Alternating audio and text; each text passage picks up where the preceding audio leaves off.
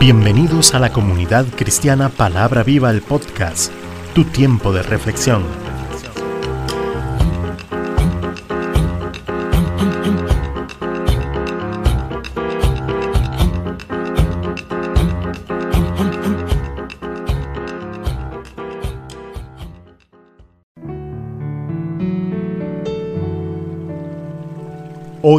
Con Cecilia Alpizar.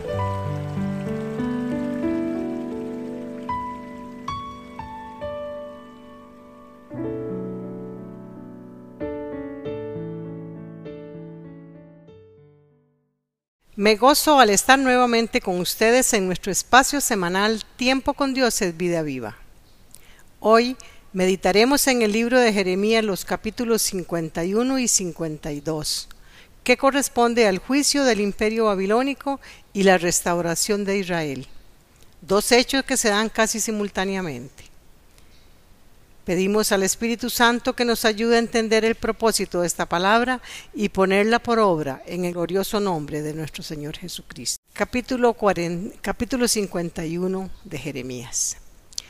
Toda autoridad y potestad de este mundo es temporal. A su, a su tiempo llegará a su fin. Después de estar en gran apogeo Babilonia, será juzgada por Dios. Verso 1. Así ha dicho Jehová He aquí que yo levanto un viento destruidor contra Babilonia y contra sus moradores que se levantan contra mí. Jeremías cumple el ministerio de Dios hasta el fin. Escribe las profecías contra Babilonia, justo cuando iba camino a Babilonia junto con el rey Sedequías.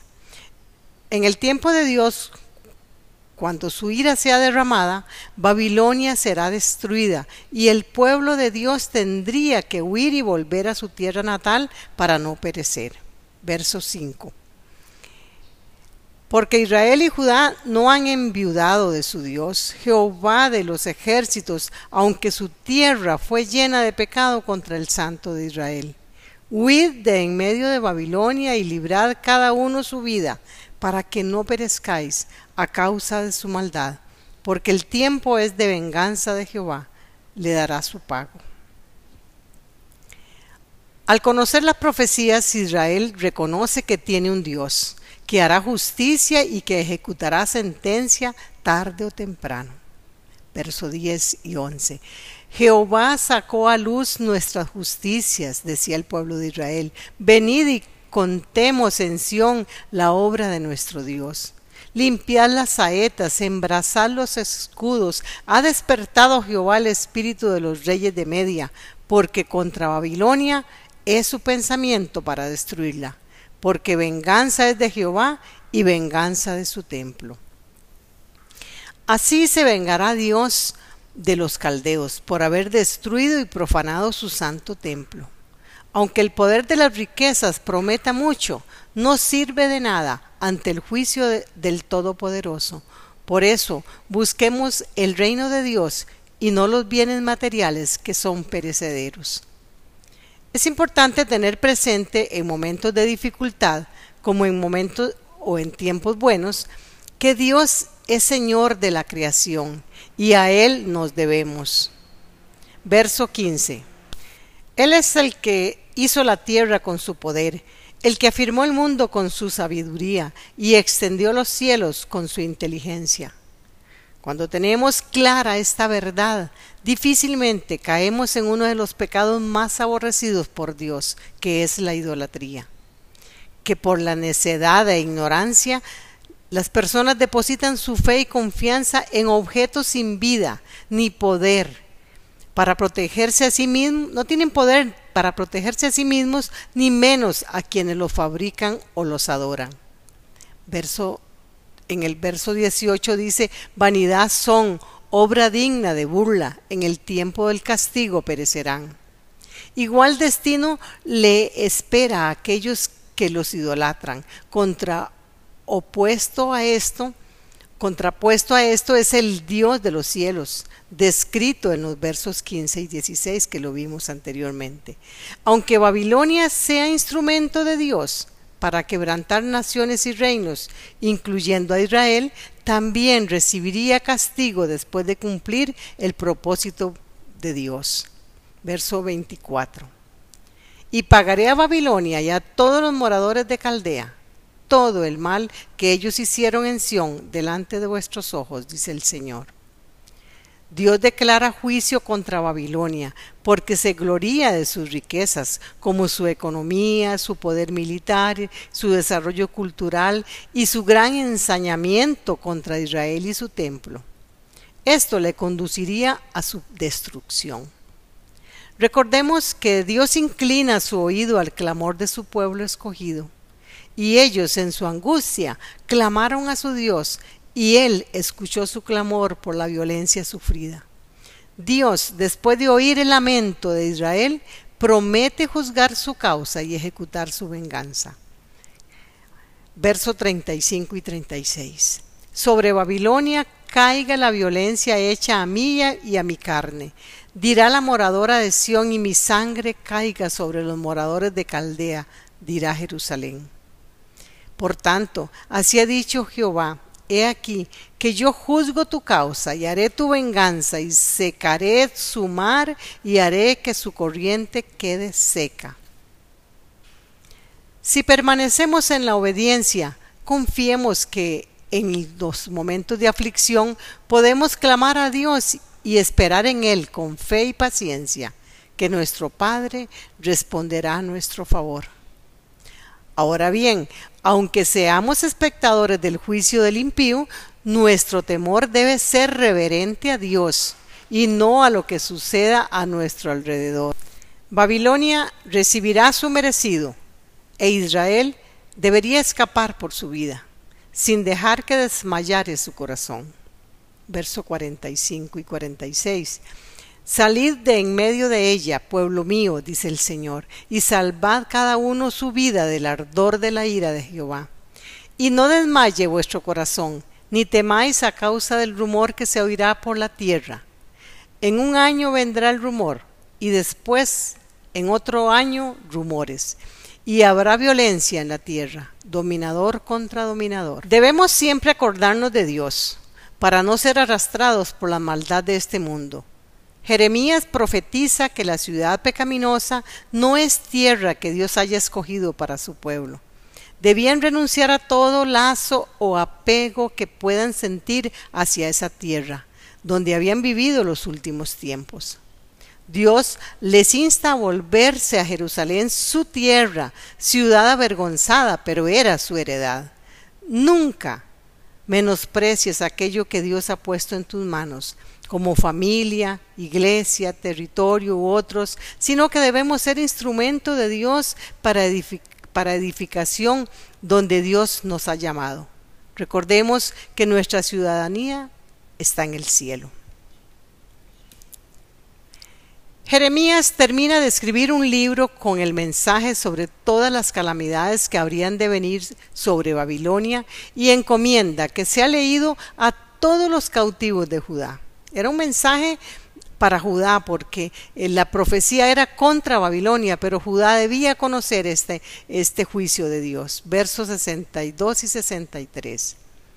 Dirás, oh Jehová, tú has dicho contra este lugar que le habías de destruir hasta no quedar en él morador, ni hombre ni animal, sino que, por, sino que para siempre ha de ser asolado. Y cuando acabes de leer este libro, le atarás una piedra y lo echarás en medio del río Éufrates. Así sería hundida Babilonia y nunca más se volvería a levantar del desastre que el Señor le enviaría. La maldad de las naciones sería juzgada por Dios, pero nosotros reinaremos junto a Cristo eternamente.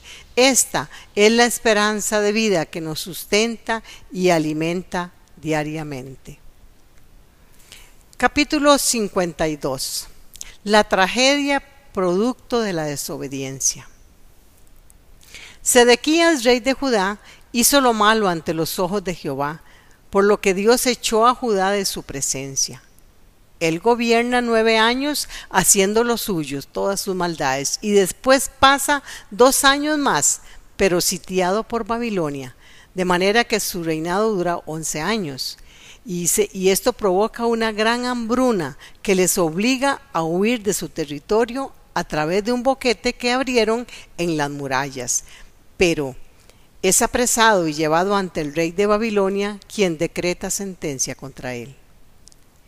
Terrible es el fin de los que se apartan de Dios y cometen iniquidades. Sedequías había sido nombrado rey de Judá por el mismo Nabucodonosor y la destrucción de Jerusalén está estrechamente relacionada a la maldad de su rey que en momentos de crisis no obedeció la palabra de Dios y buscó aliarse con Egipto, poniendo en riesgo a su propio país y adelantando el juicio de Dios. Sedequías escogió el camino de la perdición y por de su, de su desobediencia Judá también es castigado. Recordemos que el fin de Sedequías, el fin de Sedequías fue muy tremendo, muy lamentable, dice, debe presenciar o debió presenciar la muerte de sus hijos cuando eran degollados. A él le fueron sacados sus ojos y luego llevado a Babilonia atado con grilletes. Esto lo narra en Jeremías 32 del 3 al 5. En este capítulo 52 y último de Jeremías se nos narra como el pueblo de Dios es castigado son asesinados los principales sacerdotes, se da el saqueo del templo como punto culminante de la devastación. Y un templo sin sus utensilios sagrados de oro, plata y bronce y sin la presencia de Dios es un simple edificio vacío, pues los mismos israelitas lo habían profanado adorando aún cosas abominables. Verso 13 y 14 y quemó la casa de Jehová y la casa del rey y todas las casas de Jerusalén y destruyó con fuego todo edificio grande. Y todo el ejército de los caldeos que venía con el capitán de la guardia destruyó todos los muros en de Jerusalén. Cuando se, cuando se aparta la presencia de Dios de su pueblo, el enemigo hace fiesta destruye todo y aún los muros que se tenían como protección son derribados, quedando totalmente Israel a expensas del enemigo. Y nosotros, eso es igual para cada uno de nosotros hoy en día. Pero el pueblo de Israel, su templo era, para el pueblo de Israel, su templo era casi indestructible.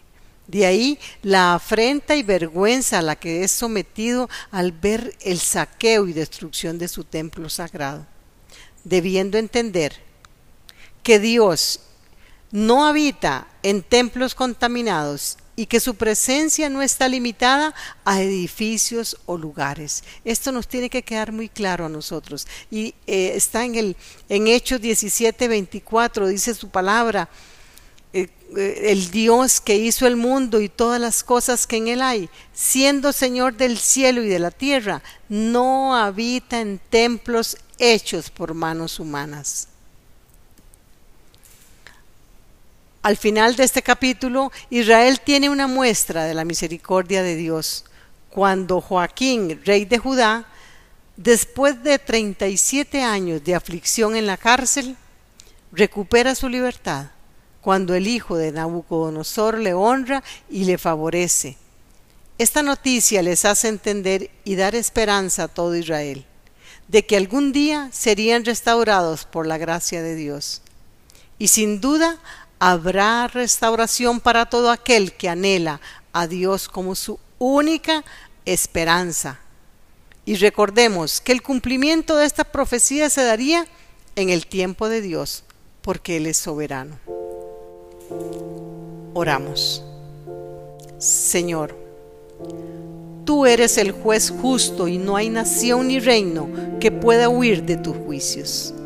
Ayúdanos a entender tus planes y propósitos de manera que nos mantengamos alertas y vigilantes en oración y buscando tu presencia a través de la lectura y estudio de tu palabra. En el nombre de Jesús. Hasta el próximo episodio, si Dios lo permite. Soy Cecilia Alpizar desde Santa María de Dota, San José, Costa Rica. Bendiciones.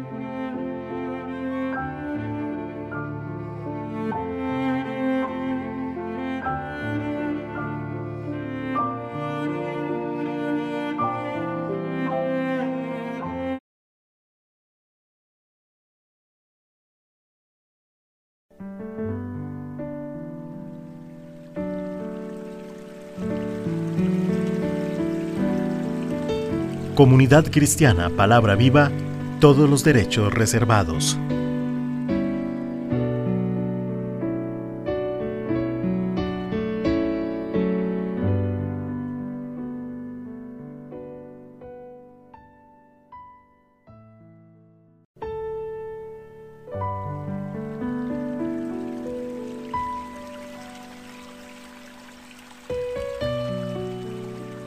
Gracias por escuchar este episodio.